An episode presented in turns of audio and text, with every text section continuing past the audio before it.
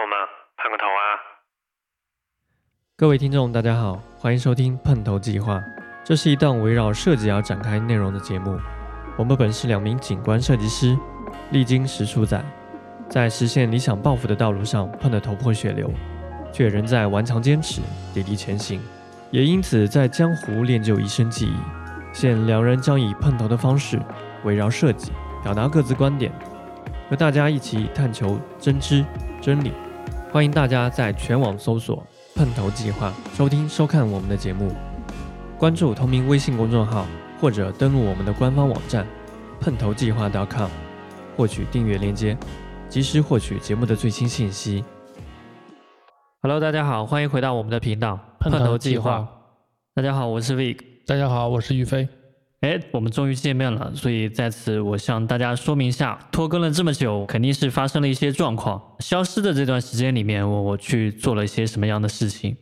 又碰了个大头。对，我去大厂里面碰了一圈，碰的也是头破血流。现在经过了两个月，我现在终于出来了。在今天正式讲这个话题之前呢，我们有必要感谢一些朋友。感谢一下订阅我们的一些粉丝，其中有一只冬眠的刘雨欣设计街旁咖啡 HD 三七二五六 E Nature f i h o MJME Clark 一二零三 Realman 听不清儿，后面一个应应该是听不清儿，原谅我是一个南方人。我这边要感谢刘雨欣设计街旁咖啡。张子灿 HD 三七二五六一给我们的一个留言，希望大家继续留言。如果有更多的内容，也可以发我们邮箱。谢谢大家。其实造成我们这个节目停更这么久的原因呢，主要原因是在于我，所以在这里向大家道歉。主要原因是因为前两个月我去大厂工作了，这个大厂就是现在十周年的喜马拉雅。有可能你并不是在真正的喜马拉雅工作。但这个故事我觉得是很有必要先讲一下的。对，上一期节目其实我已经讲到，我想去转行，所以我想去互联网行业里面去探一探水。去了之后呢，就发现感觉像是一个泥潭，你想再往里面使劲，可是你会发现你这个劲使不出来，或者说使完劲之后，反而惹你你身上一团的糟，一团的乱，一团的脏。我是在面试了六轮之后进入到这家公司，但是我这个还不属于正编。这个事情呢，在我们之前从事的设计行业普遍存在。就相对于说，我们比如说在省院，或者说其他一下比较大牌的这种有资质的设计院，那它有一定业绩和影响力。但是实际上呢，这个真正实的老板，他可能是其中的一个股东。或者说是挂靠他，但是他让你入职的时候呢，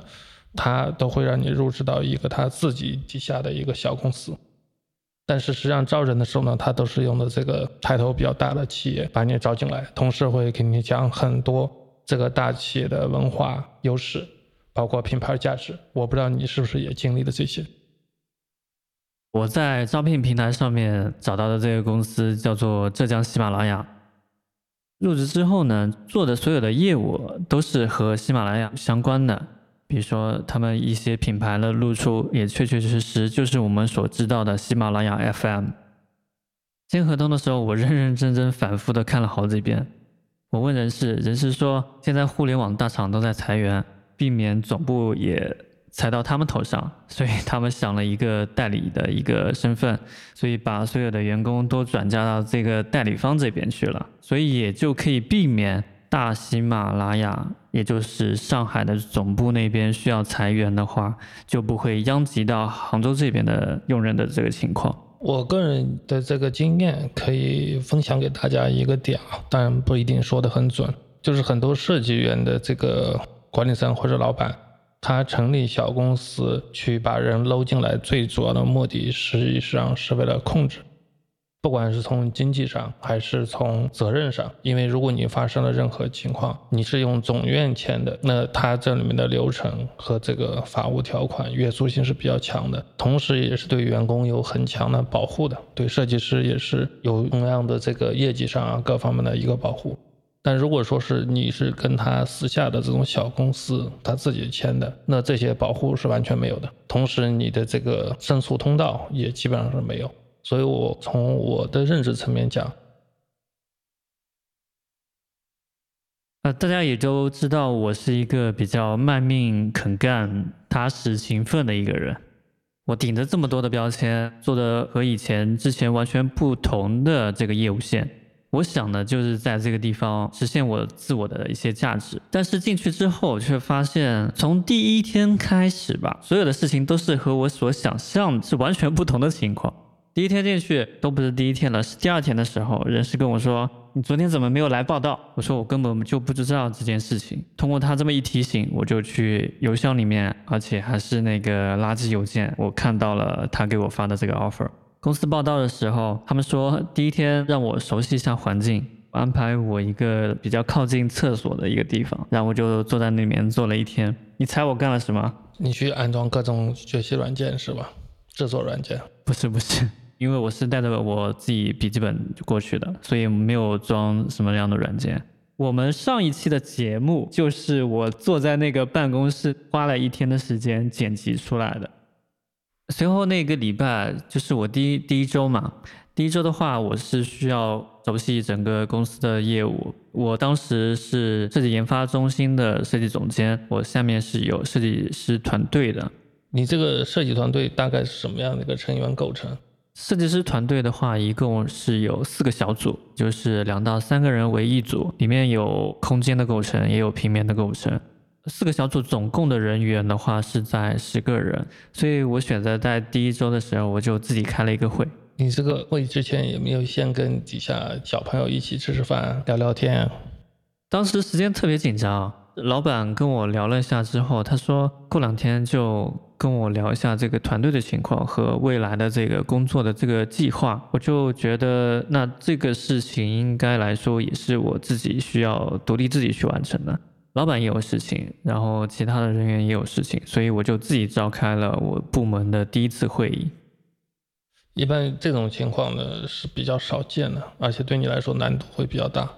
那在正常设计院里面呢，我们对于这种比较重要的总监呢，应该是老板出面先组织大家认识一下，抬高你这边的一个权威和你一个本身的一个岗位的一个定位。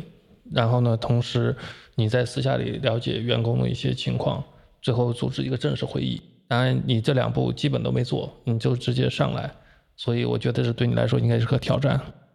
而且当时我评判了一下，我觉得对我来讲，这个难度在我看来可能没有那么大，因为我自己也是独立的去做过不同项目的这个汇报，而且面对的人数也是非常众多的，而且也都是素未谋面的人，在我看来可能是一样的情况。所以，以我对你的了解，在这个会议结束后，一定你有自己的粉丝，同时也拉了不少仇恨值。可能就是完全没有达到我所想要预期的那个目的吧。我先讲一下过程嘛。开会之前，我特意花了两个小时做了一个比较简单、最精简的一份 PPT，出于我对他们的尊重。其中，我介绍了我的名字。我之前是从事什么行业的？到这个公司之前，我做过哪些什么样的事情？除了设计之外，我还会一些什么样的能力？所有的简单的一些东西，我都讲述在这个 PPT 里面，介绍给大家。我这个 PPT 里面，其实我想表达的就是充分表达我会的东西很多，就好像上期节目一样，我什么都会。虽然我不是做过之前就一直从事于你们这个行业的，但毕竟设计很多东西都是相通的，而且我和他们之间这个行业跨度也并不是非常非常大，所以我想表达的就是我的能力是足以覆盖到他们这个行业的。但是我那个 PPT 呢，总的听下来的话，你会觉得感觉好像你这个也会，那个也会，涉及到各个不同的领域专业都会很多。所以我最后特地在这个收尾的时候，我强调了一句：我在最后的这页 PPT，我打了。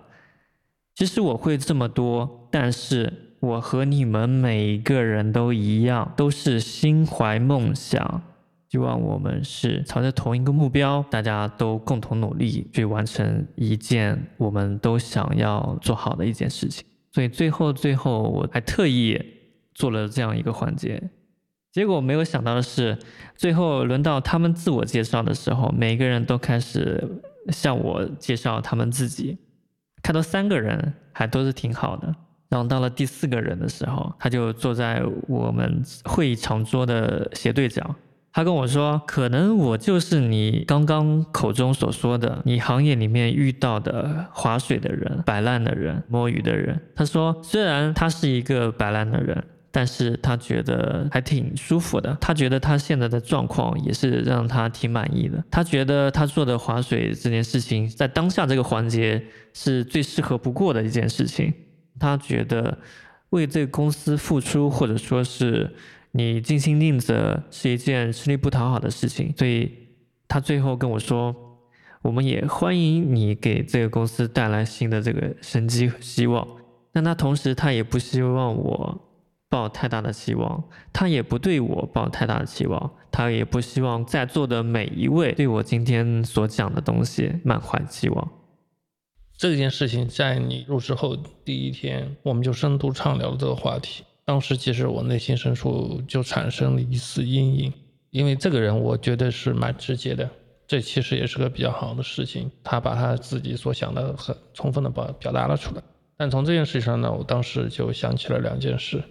第一个呢，就是你的这个价值观跟公司的价值观是不是一致？当然，我说的是你和刚开始发言的的，就像你那个组员，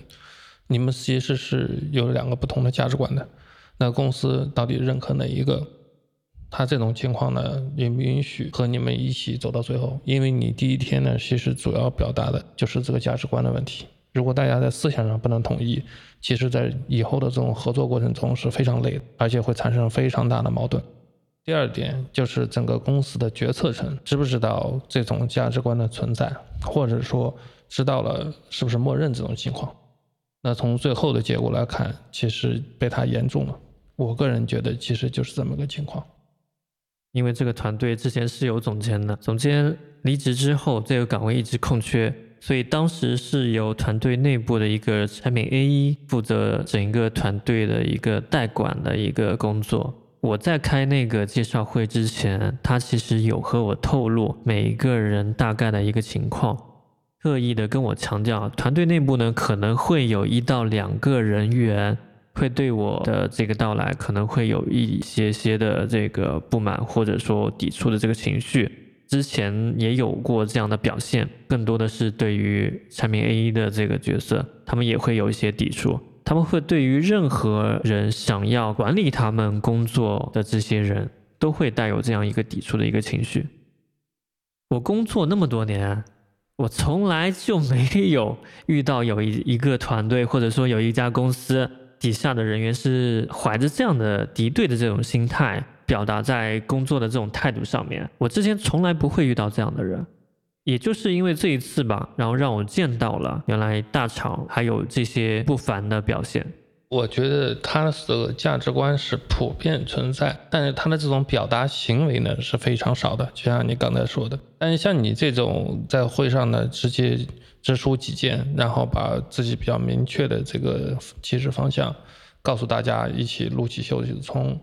那我觉得也是非常勇气可嘉的。其实，如果是作为企业的管理层呢，我觉得真的是给你加油打气，甚至是给你做好很多这个后备的这些准备。但是实际上呢，我觉得什么都没有。所以，对你接下来的这个行为和你后面产生的这个结果，就像刚才你那个组员说的，他也是拭目以待。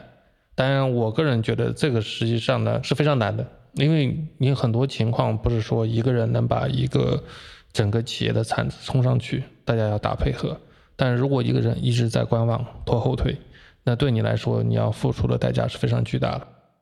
凭你自己而言，你觉得你在这个行业里面，你见到过我所说的这一类人的存在吗？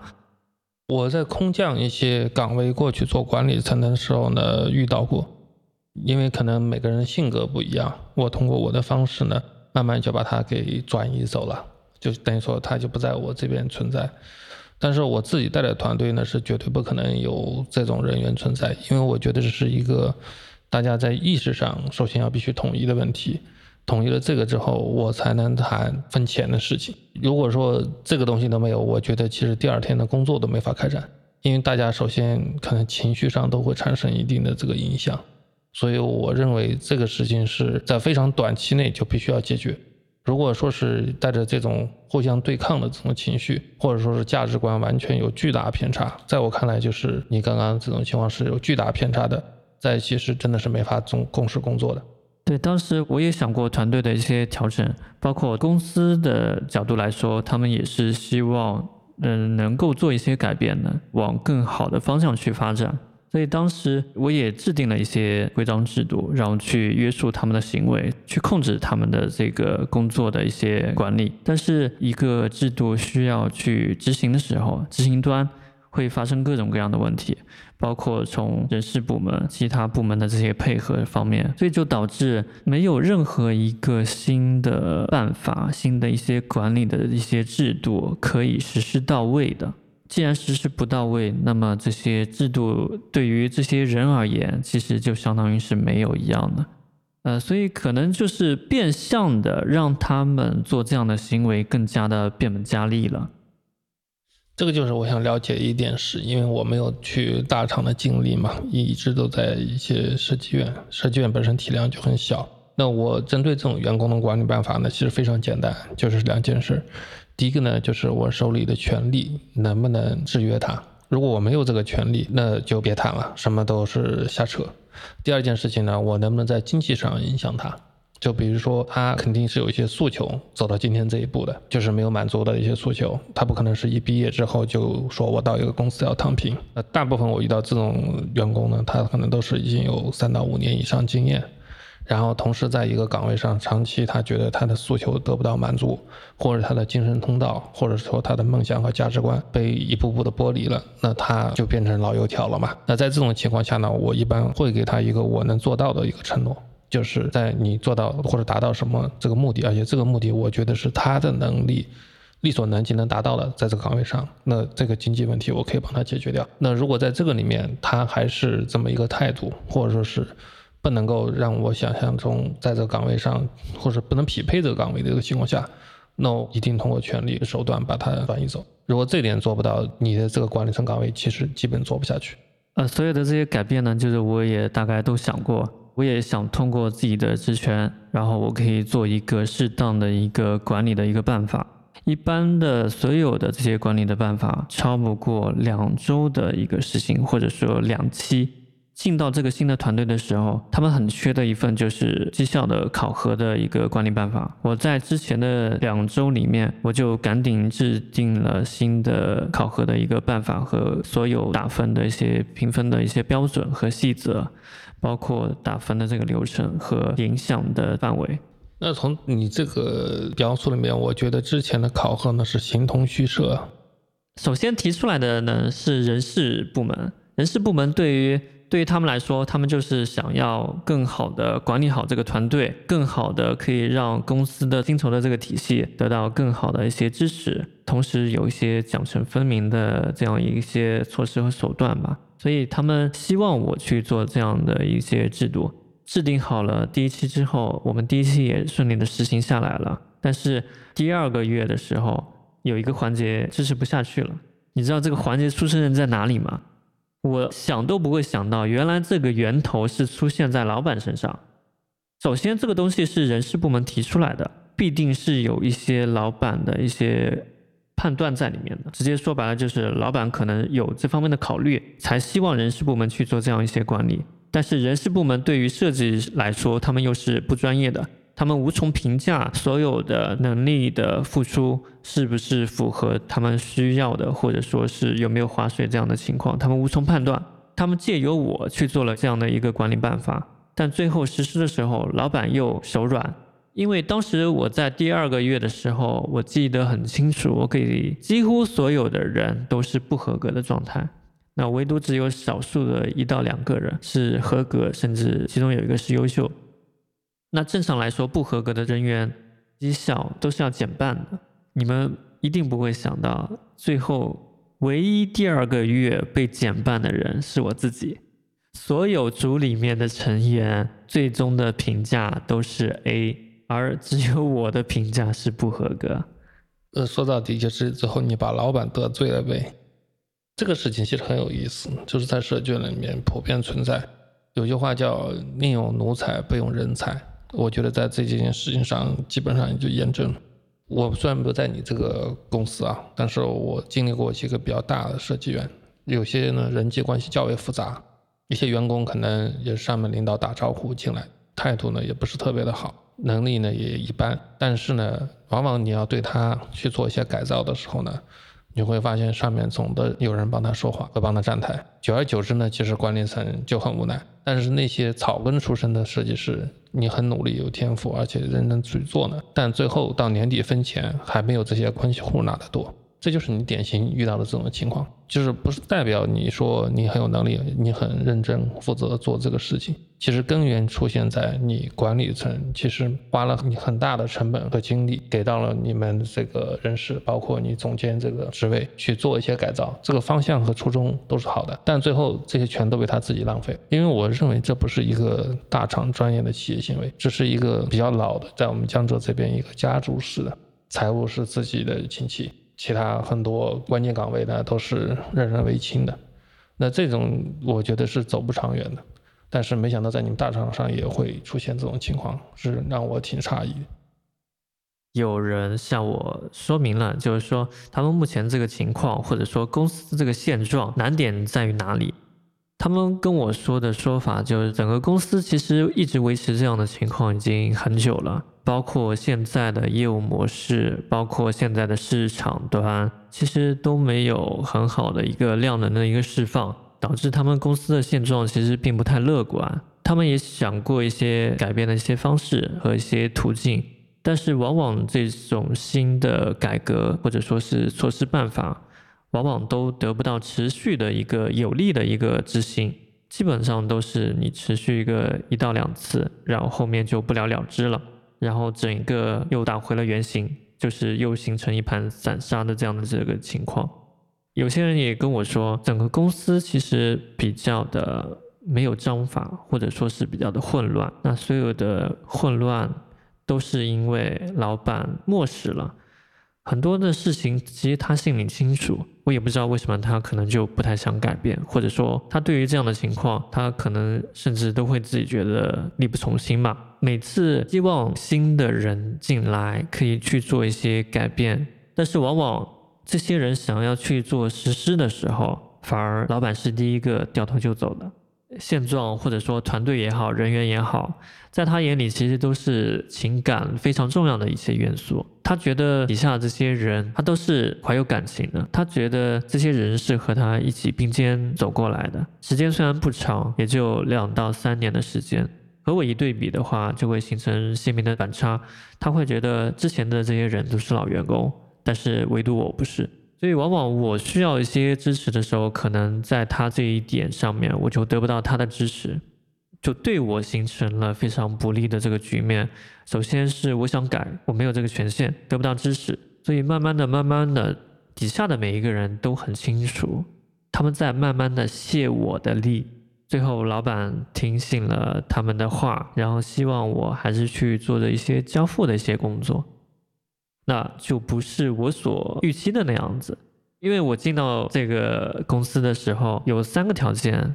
一个条件是我很感谢老板给我这个机会，然后第二点就是在浙江喜马拉雅我可以做很多我想做的一些事情，因为他们的产品线是非常丰富的。除了空间，除了平面，他们还有更多的是一些产品，可能是一些智能设施设备。像所有的这些种种，我作为产品设计总监，我是都是可以去做一个涉及到的一个业务。这是因为这方面的多元，每一个点都是我自身所喜欢的，所以我很乐于做这样的事情。然后第三点就是，我和老板说过一句话。我很清楚，他目前仍然在极力的维持好这家公司，呃，极力的想要拓展好公司这块的所有的这些业务，为公司带来更多的收入、更多的收益。我说，当我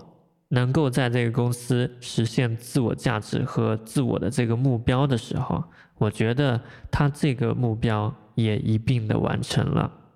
这就是我在这家公司入职的三个。必备的这个要素。当时因为他让我去做一个交付工作了，也就是说我需要成天的对付那些设计的那些单子，所以那个时候性质就变了。当时我就判断这三个要素可能几乎都不存在了。这三个要素都不存在了，你都已经被 PUA 到什么程度了？哦，说起这个 PUA 这个事情，我觉得我我工作的这个经历还真的有。首先是入职的这个情况，呃，第一就是我签的并不是正编。我是一个外包方，或者说是老板另外开的一家小公司的名下的。其次就是我的抬头是设计总监，包括入职之前人事和我一直都在谈的这个头衔一直是设计总监。但是我入职的时候，劳动关系上面、劳动合同书上面写的是设计副总监。我当时我就很纳闷，我问人事。人事他告诉我，他说我们这个公司就没有总监，所有的总监签的都是副总监，包括和我另外一同进来的那个总监也是一样的，而且另外那个总监比我还更惨，就是他向老板承诺过，他说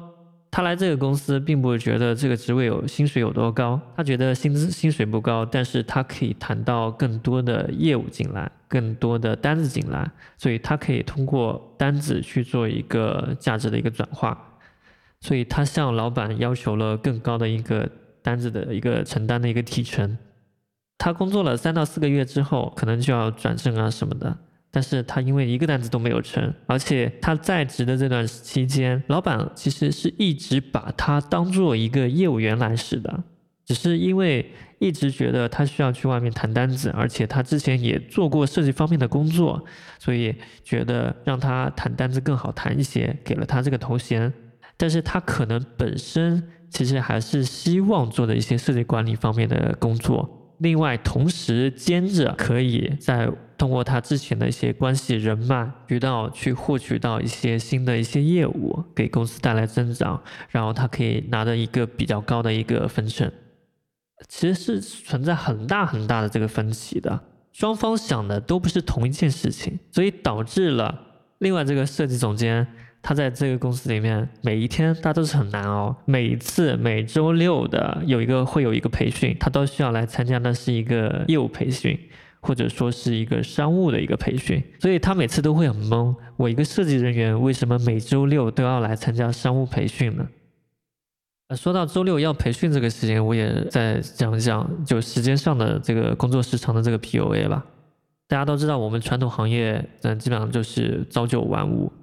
虽然说很多情况我们是因为业务需要或者说是项目的需要，我们有很多加班的这个现象存在。这个互联网大厂呢，它的时间是从早上的九点半到晚上的七点，时间跨度是比之前要长的。早上时间其实没有晚多少，但是下班的这个时间段确实确确实实是比之前的这个工作要晚了差不多快两个小时。我在这里面工作了两个月，但是我的平均时长是九个小时。正常来说，平均的工作时长是满打满算是八八个小时。我这两个月里面，其实说真的，我设计的东西我没有做到多少，但是我做了很多的是其他的东西，比如说团队架构啊、组织架构啊，然后像公司的一些公司规章制度、管理的一些方式方法，包括考核的一些标准。等等，这些也不是我从网上生搬硬套抄来的，也都是我每一个逐字逐句我自己去编写的，合理的完善它。呃，所有的这些付出，也就造成了平均每天的工作时长要比别人要多一个小时。我们这个合同比较不一样一些啊，我们的工作时间写的是每周工作六天，工作时间六天，那我们这个周六是用来干嘛呢？就是就像刚刚说的。周六的时间其实是一个培训的一个培训日，那这个培训学习日呢，其实是有钱拿的，但是这部分钱其实已经换算成你的月薪里面去做一个发放，也就是说，如果你不来，这笔钱你是没有的，也就是说，之前承诺你的这个月薪可能还要少。周六一方面是商务人员会有一个商务培训。那我们设计师人员，我们会有一个内部的一个专业的一个设计培训。这个设计培训呢，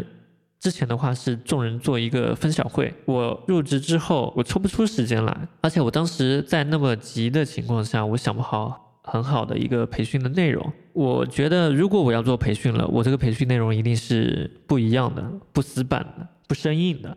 我希望每个人都是欣然接受的，而且是主动获取的这个方式方法。那段时间也就暂停了这个设计师的这个培训。所以我的话，每周六其实都没有到岗，而正是因为这样，第一个月的工资我比第一次期许的这个满打满算的这个钱少了三千块。人事说，因为你每周六都不来，所以这个钱没有。到了第二个月的时候，我的银行卡到账，我比我第一个月还少了三千块钱。这个是什么事情呢？这个就是老板觉得我绩效。考核不合格，所以他把我的绩效减半了，所以我比第一次拿的钱还要少了三千。每次周六也好，还是最后他觉得我绩效不合格也好，平心而论，两个月每个月的平均工作时长都是九个小时，比九个小时甚至还更多。我每天都比别人多工作一个小时。就算我只工作五天，我一个月是不是有更多的四十个小时的工作时长？换回你四个周六还不够吗？我在这个岗位上勤勤恳恳，因为每一天设计团队啊，只有我加班，底下的设计师没有一个，没有任何一个人是做加班工加班的。他把底下的设计师每个人都打做了 A，然后我呢却是 C。最后我走的那天，我就很生气。所以，也就是为什么我只是在这个公司大厂里面短短的逗留了两个月，我就裸辞了。我觉得良心被狗吃了。我在这个岗位上，在这个公司里面，我做的所有的工作，所有的努力，我觉得都得不到尊重。就好像第一天开会一样，感觉没有人尊重你讲的这些，没有人尊重你为他们展示的这些，没有人尊重你的价值观。这个就是两个事情，PUA。我想先聊一个大家可能都很感兴趣的话题，当然我表达的是我个人观点啊，就是这个工作时长和加班的这个事情。可能很少有行业像互联网或者说是我们设计院这种以人为主要输出的这么一个行业，它加班是非常普遍的。我刚毕业的时候呢，也是经常加班，但是我个人的想法，我不排斥加班这件事情。因为可能就像马云先生之前说的这样，爱绝不累吧。就是当你喜欢这个行业，或者愿意去付出时间去学习，或者把这个项目去完成的时候呢，我不觉得这个是对我来说有很大的困扰，或者说是占用了我其他的时间。当然，这是我行业的职业的一个初期阶段。但是我非常排斥一件事情是什么呢？就是你明确的用人单位把这个你的作息时间或者你的上班时间改成单休，或者说是强迫你晚上一定要几点下班。那我这种单位我是直接就不去的，因为我知道我自己不是一个偷懒或者说是要去逃避这个东西排斥他的人。但是如果说是你是用这种方式来告诉我，那我心里是非常不舒服的。所以这是我一个原则。第二点呢，就是。我认为这种对于创作性到一定阶段之后呢，你的这个工作时间，公司实际上是要牺牲利益来帮助这种创意人员，包括互联网和实际是这块要调配时间。因为你记不记得有一次我们去河南某个县跟县委书记汇报一个方案，当时汇报的很好，后面县委书记呢给我们留了很长的这个设计这个工作的时间，同时让我们多出去转一转，因为那是个文旅系项目。所以从这点可以看出来，很多业主方呢，他已经意识到，当你要需要一个人去输出一件东西的时候，如果这个人他没有一个私人空间，继续充电、学习或者是休息，去享受生活的时候，真正最后你创作出来这个东西一定是有问题的，因为人他本身是有人性的。你刚开始处于学习阶段，比如说刚毕业四五年，你疯狂的去学习规范制度，各方面是没问题的。当然，你要需要创造一些价值。的时候，那你一定是需要有一个除了你固定工作之外的时间，所以这是我个人对于加班和这个时长的一个看法。第二点，我是坚决反对通过这种违反劳动法或者其他各种这种协议或者是强迫性的东西，绑定设计师的。一般我劝设计师，因为有些设计师刚开始呢，他就是比较注重自己私人生活空间的价值观很难统一，所以也会产生，就像你刚才说到，你有些组员呢，他是完全不会接受加班的事情的，那还有一些是恶意加班，基本上没什么事情，他在那看电影或者发呆翻手机，那跟你翻得很晚的回家，那这个就更加无奈了，就是时间对他来说都没有什么概念。但是我觉得最主要的还是要带动他自己，觉得他留下来这份时间去做这份工作，他自己有没有对他来说是能够接受或者成长，或者是能赚到钱的一个情况。如果这都没有，我是不会太去强迫我下面人去用上班以外的时间去加班去做这些任务。所以跟我一起的团队。做设计项目的时候，大家基本上都是自愿一起，没有会说那个我到点我就走了，甚至他都不会有这种想法，会跟你打招呼。包括我们之前在一起合作的时候，大家从来都没有被这种事情困扰过。就相当于一个项目，其实大家都是心心相印的，知道什么时间点我在这做完，大家要熬一下熬一下。但是你刚刚提的这种情况，其实就是我认为一个价值观的崩坏问题，因为当你自己很努力去做这件事情的时候。第一个，作为管理层，丝毫没有觉得这件事情有价值，或者说是这个价值观是值得推广提倡，去帮助你和你的团队完成，反而是在打击你。这也就导致了为什么刚开始第一天的那个员工他躺平是有道理的，因为当所有人都看到你一个人在加班的时候，那你一定是抵不过这个整体的这个局面的，而且最后你得到上面真正老板的一个答复，就是你现在看到这个局面。所以这就是我其实对为什么对你们大厂大跌眼镜的这么一个想法，真的是让我挺匪夷所思的。对，就像你讲的，加班更多的程度不是因为看中这个项目有多少钱可以拿到自己的口袋里面，而往往就是因为这个项目是在自己看来能够发挥自己的作用，或者说能够发挥自己的能力，自己也会觉得做这样的项目会更有意思。所以当时在最后一个月的时候，我手上的最后一个项目。时间也是非常的紧迫，我需要去完成一个戏剧的一个策划，戏剧展的一个策划。我也不是做策划出身的，但是因为之前我的各种经验和积累，所以对于这样的案子来说，我是特别的有期待。我会觉得我可以用一种全新的方式去更生动的、更情境相融的这种方式去演绎它。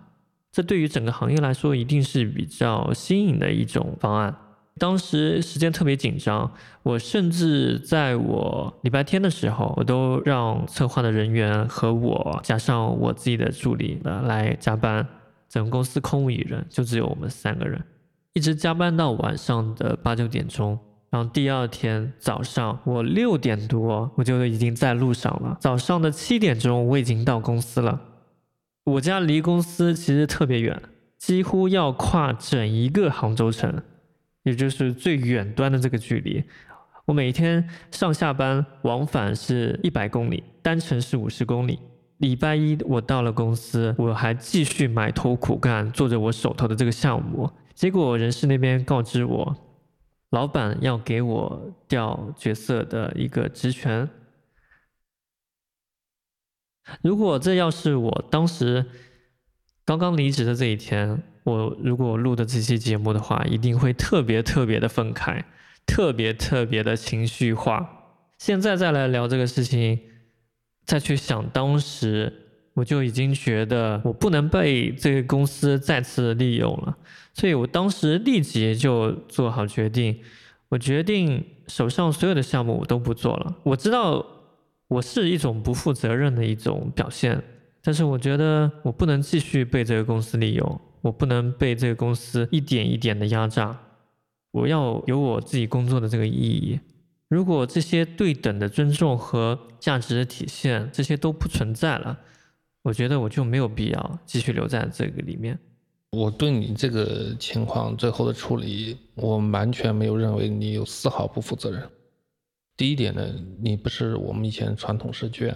那传统设计院一般是这样的，人管理也比较简单，就算是比较大的省院啊，或者说是一些小盘企业，也不会说是只是通过人事跟总监去谈一些岗位的调动，因为对于这么高级别的一个管理层来说，一般都是决策层、老板或者是股东去跟你谈一些方向性的转变，因为这里面涉及到互动。人事你是没有一些对总监这个级别，包括职业上、技术上，还有管理上的一些互动判断的，就是没法回答你。你你有一些疑问，各方面他很难解释，他只能是传递执行一个事情。那当然，如果通过人事给你传递这个信息，其实老板不跟你谈，也就透露一个很重要的决策，他就告诉你这只是执行了，对吧？你可以去找老板，或者老板也可以不见你。但是他让人事跟你谈，我觉得这就是一个决策。那你同样反馈给公司的就是，老子不干了，我要走。可以，因为你们公司实际上本身就合同有规定，在什么样的情况可以离职。你项目放下来不做，该扣你钱扣你钱。所以我觉得这个没有什么责不责任的问题。但在设计院情况会特殊一点，就像我说的，一般像这种岗位的情况呢，管理层或者是老板会直接跟你沟通。第二点呢，就是项目这种情况，因为设计院的项目断的话，影响会比较大，它的连续性包括交接各方面，所以一般在入职之前，可能管理层就会跟你谈好，在什么样的情况下你走，什么样的资料怎么保存，哪些能带，哪些不能带，业主方的联系方式，包括项目的交接和下面这个团队的这个都会谈的，因为一般大家做这个行业的，其实就算是跟老板闹得不太愉快，但是该交接的这个东西呢，还是比较顺利的。因为本身项目的复杂性和这个工程情况不一样，但是可能在你们互联网这些项目呢，第一个没那么复杂，所以其实你走了之后，这些项目也并没有说影响那么大。如果换成老板，他反过来想，如果真的影响这么大，那他反过来会主动来找你谈，但实际上也没有，对吧？最后还冒出了一个我了解到叫三个臭皮匠顶一个诸葛亮。当一个决策层说出这句话的时候，我真的很好笑，因为我觉得有两件事情，第一件事情呢。他能找到你，其实本身我觉得挺有眼光的，因为本身你是有点跨界，但是呢，同时他给你这个机会。其实刚开始我觉得他应该是一个比较好的伯乐，或者说你也正好入职了一个比较好的平台，其实我是蛮替你高兴的嘛。那如果你没能力，他干嘛要把你放到这么重要的岗位上去做？所以有个好的开始，但是后面走的时候呢，他还是对你这句话有个评价的，至少你你还是诸葛亮吧。那。三个臭皮匠呢，就是他现在留下来的主要几个主创和现在的工作人员。那最后的结论是他认为，你们这些人虽然能力不行，但是你们争口气，对吧？也可以干你现在这个活儿，不会因为你走了之后，我们公司就没法赚了。这很多老板其实都是这样的，有时候也在跟员工赌气，觉得哎，你不在我这干，你行你走，那没有了你，我照样能行。那事实情况是这样。但是我个人认为，那你这么一大圈折腾是干什么呢？对，就是你说的这个情况，大厂让我见识到了这个社会上，或者说这个职场里面，我之前一直在电视剧里面所能看到的那些勾心斗角，从来没有感受到过，或者说真正的进入到过那个情境里面。但是真的这次是让我开眼了，也感谢有这样的机会啊，能够让我补全我对这个职场的一个完全形态的一个认知。除了勾心斗角之外呢，让我看到了各种的欺骗。这个欺骗是发生在哪里呢？还记得我上一期讲的，我说我入职这个过程其实比较困难，或者说是谈薪的这个过程是比较坎坷曲折的，因为经历了好几轮，用不同的这个收入的证明也好，或者说是其他这些种种的东西来定相应的这个职级。但是就在我离职这段期间，我才知道。原来所有的用人岗位根本就不需要去做定级的这个工作和流程。我在走之前第二个月的时候，我需要招人到我这个新的这个团队里面。所有人的这个过程，因为我都是和人事共同参与、共同负责的，所以那个时候我就发现，原来定薪定岗这个事情没有这么复杂，就是和传统的行业是一模一样的，就只需要。用人主管和人事把这个钱谈好了、定好了之后，由老板去拍板就好了，就这么简单。同样的是同一个代理公司，那为什么我会需要走定薪定级的这个流程呢？也就是说，之前这一切都是一个谎言，都是一个骗局。所以之前跟我说的这一切其实都不复存在的。我走了之后，我反而把公司所有的现状都看得很明白，看得很透彻。所以这也是大厂令我开眼界的第二点吧。然后第三点就是大厂的这个用人观念，我没有想过一个大厂的一个决策层，他会因为底下一些人的危言耸听、耳边煽风，就把所有的是非黑白都不分，可以做到这样的局面，我是万万都没有想到的。现在大家都知道嘛，喜马拉雅现在成立了十周年。我现在一直说的这个喜马拉雅是浙江喜马拉雅，和上海的喜马拉雅还是完全的不同的。其实我对于上海喜马拉雅还是报以尊重，所以这个节目里面谈到的任何的对于浙江喜马拉雅而言的所有的种种的这些经历和过程，都是只针对于浙江喜马拉雅。对于上海喜马拉雅目前的这个业务，我觉得虽然上市之路重重遇阻啊，但是我还是祝福他。能够在未来这个发展的这个路上，能够越走越远，越走越好。毕竟他还是中国音频这个圈子的市场份额的 number one。但是其实我一直觉得你在这件事上是蛮克制的，可能很更多的跟你对这份工作刚开始的这么一个初心有很大的关系，并不是完全赚的钱。因为就在你这个事情发生前差不多一个多月吧。有杭州一个也是比较知名、原先比较大的一个国企设计院的设计师，在年底因为分钱没有达到他预期，可能也是通过他也是个比较大的院嘛，然后通过各种计算方式算出来可能是倒挂负的，那他在今就在你前面一个月就买了很大只的烟花，跑到这个楼里面去放去了，那也就是业界比较知名的炸楼事件，烟花大会。对，所以这个我们当然是不提倡这种。暴力方式啊，但是我个人认为，其实现在大家尤其是想做一件事情，好好做件技术岗，遇到从入职开始，到真正的去团队组建，还有到跟老板之间的信任沟通，还有到决策政策的实施执行，包括后面你工作的环境和团队整体的建设，就是这么难。我这一次的经历呢，就是给大家做了一次失败的这个示范。但是其实也是有所收获吧。总结来说，就是如果你还是在这个阶段里面，你觉得你需要考虑做一些转行的一些事情，我觉得没有想象中的那么困难。你不要去畏惧这个事情。如果能够趁早的转行去做设计以外的这些事情，当然我们都很支持。无非就是你要想好之后转行这个行业，有一些东西，有一些认知。是你之前这个行业里面你从未经历过的，你从未体会过的。就比如说我经历我身上经历的这些和发生的这些事情，大家可以理解为我们为了做这期节目去卧底了两个月。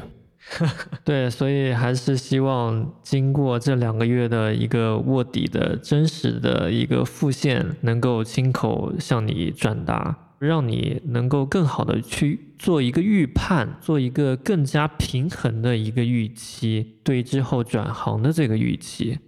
你去想好之后，在这个行业里面你会得到一个什么样的待遇，一个什么样的处境，和你需要了解的可能会在你身上发生的一些困难或者说是难处吧。好了，那以上就是整期节目的所有的内容。那今后我们还会继续的保持更新，毕竟我已经不需要在那个泥潭里面继续去做挣扎了。所以感谢我从泥潭里面挣脱出来，让我有了更多的时间和大家继续在一起，保持住节目的更新。所以希望我们这期节目的内容能够对你有所帮助，对你有所收获的话，那请你积极的在我们各大平台上面对我们留言、点赞、转发，这对我们是非常重要的。感谢你们。也希望你们可以动动手指，让更多的人听到我们这一条声音。谢谢。OK，谢谢大家。